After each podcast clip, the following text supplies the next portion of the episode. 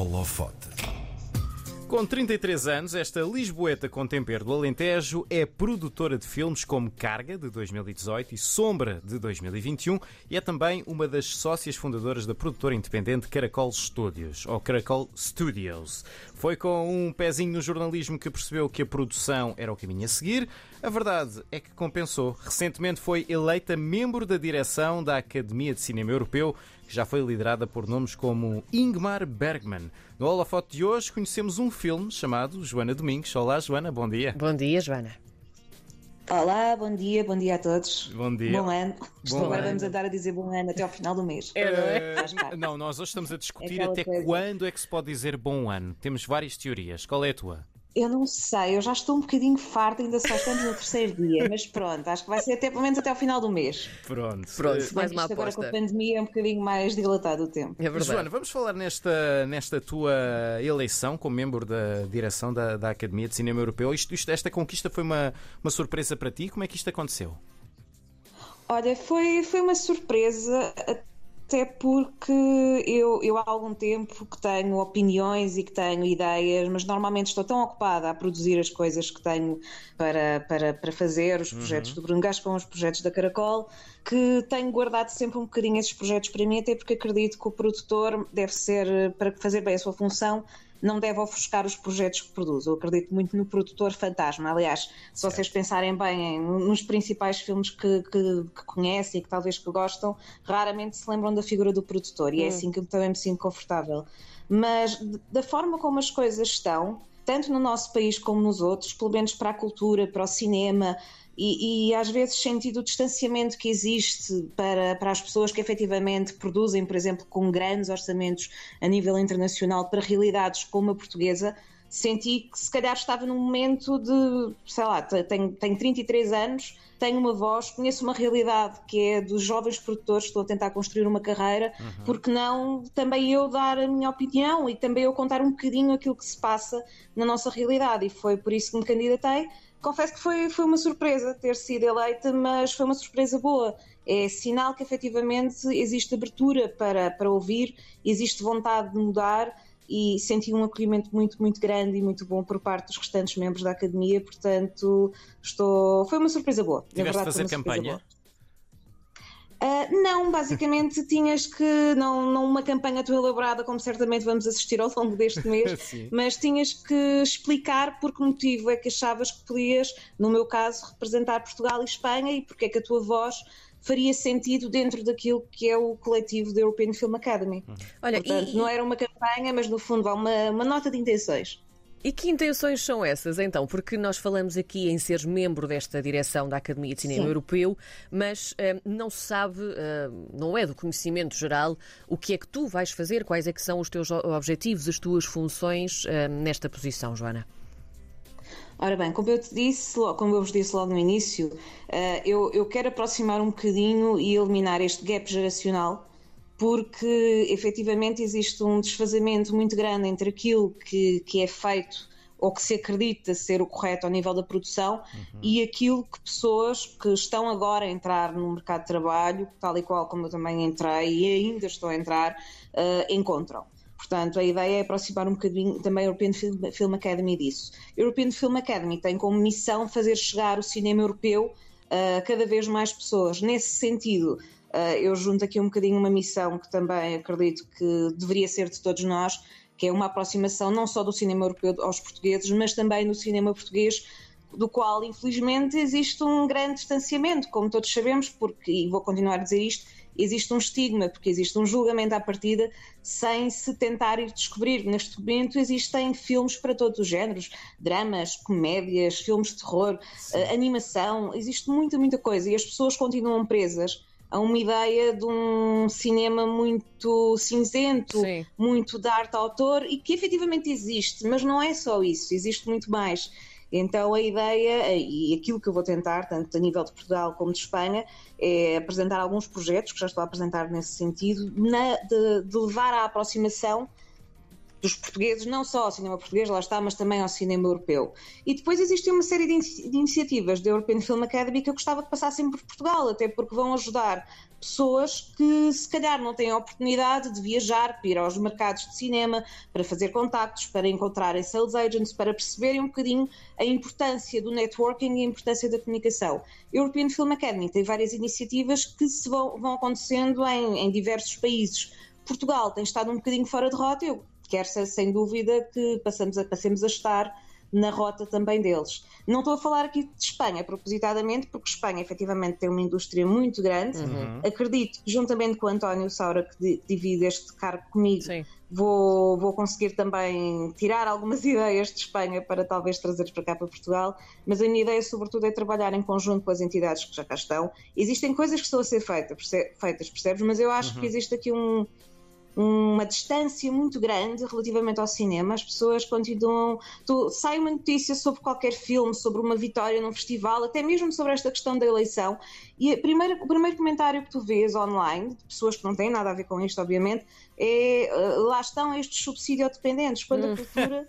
não é o mais subsídio-dependente. Efetivamente depende de subsídios, mas todos os filmes, mesmo os grandes filmes que ganham Oscars, recebem apoio do seu país. Claro. Investir na cultura não é uma vergonha, não é? E pronto, e desculpem lá eu estar aqui a falar tanto, mas efetivamente é uma coisa que mexe, mexe muito comigo e acho que devíamos estar todos mais conscientes e acho que falta falar um bocadinho sobre isto para as pessoas perceberem o porquê das coisas acontecerem como acontecem e, obviamente, todos nós podemos fazer a diferença. Um país sem cultura é um país muito triste. Portanto, Sim, sem dúvida. acho que neste novo ano devíamos aproximar-nos mais daquilo que é nosso. Joana, há pouco tu falavas na figura do produtor como sendo um produtor fantasma, portanto, um produtor quase transparente, que o trabalho dele uh, parece feito, mas ele não é protagonista.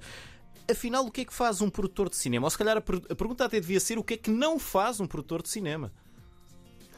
Olha, eh, se fizeres a pergunta dessa forma, é muito mais complicado responder, porque um produtor de cinema acaba por ser um bocadinho tudo, acaba por ser um bocadinho a mãe.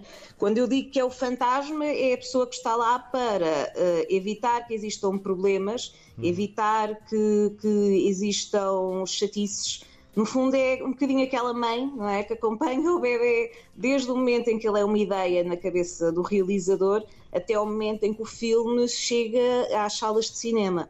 Pelo menos é assim que eu entendo a produção. É Daí eu dizer acontecer. que tem que ser um bocadinho um fantasma. É alguém que, na verdade, é alguém que tem muita paciência para resolver problemas e para fazer com que as chatices não aconteçam. Ou seja, tudo aquilo que aparece na imagem depende da produção. Obviamente é um trabalho de equipa, estão a ver uma visão criativa, mas o produtor, no fundo, é a pessoa que gere o projeto no seu todo uhum. para que tudo corra pelo melhor e para que o filme possa, no fundo, ser uh, a, a materialização daquilo que foi a visão do realizador. Joana, o teu percurso é muito interessante e nós temos de falar sobre isso, porque tu uh, primeiro entraste em Ciência Política e Relações Internacionais e depois deste o grito. Nunca frequentei. Exatamente, nunca frequentaste, deste o grito do Ipiranga e foste para, para o curso de Ciências da Comunicação e da Cultura na Lusófona.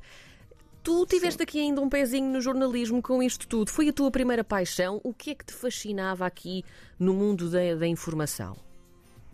Olha, eu fascinava-me a ideia de contar histórias.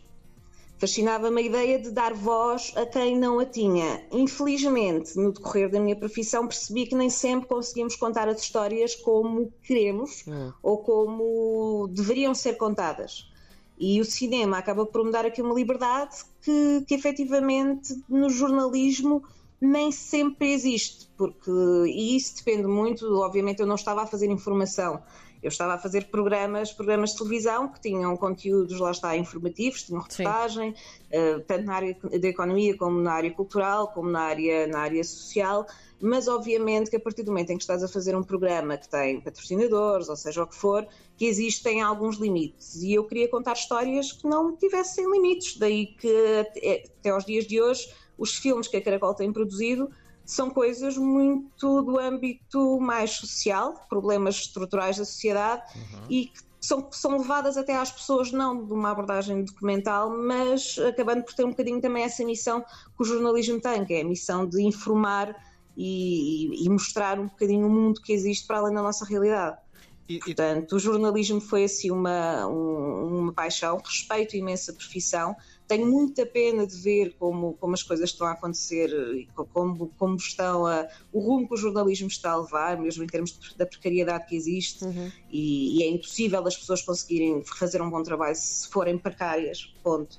Se não se sentirem completamente estáveis e confortáveis, consegue-se, mas é muito mais difícil e deve ser com muito sacrifício que, que esse trabalho é feito o, o, cinema não é um caminho mais fácil, não é um caminho ah, é mais. Que eu ia dizer mais, que, pronto, saíste do jornalismo é? que é pronto, precário e foste para o é cinema que se ganha muito dinheiro. Não é? é? Pois é, esse é o mito, esse é o mito, é o mito do, do drama e do, do, do, drama, não, é o do, do glamour do, do, mundo do cinema Sim. que nada tem de glamouroso. Eu gostava muito que as pessoas pudessem ver o que é que são os bastidores de uma rolagem de um filme português em que efetivamente é impossível tu comparares o orçamento que existe a nível internacional com o nível nacional. Obviamente uhum. isso depois não tem nada a ver com, com a qualidade que possa existir ou não, ou com o gosto que as pessoas possam ter por determinado género, ou pelo nosso cinema, ou pelo cinema internacional.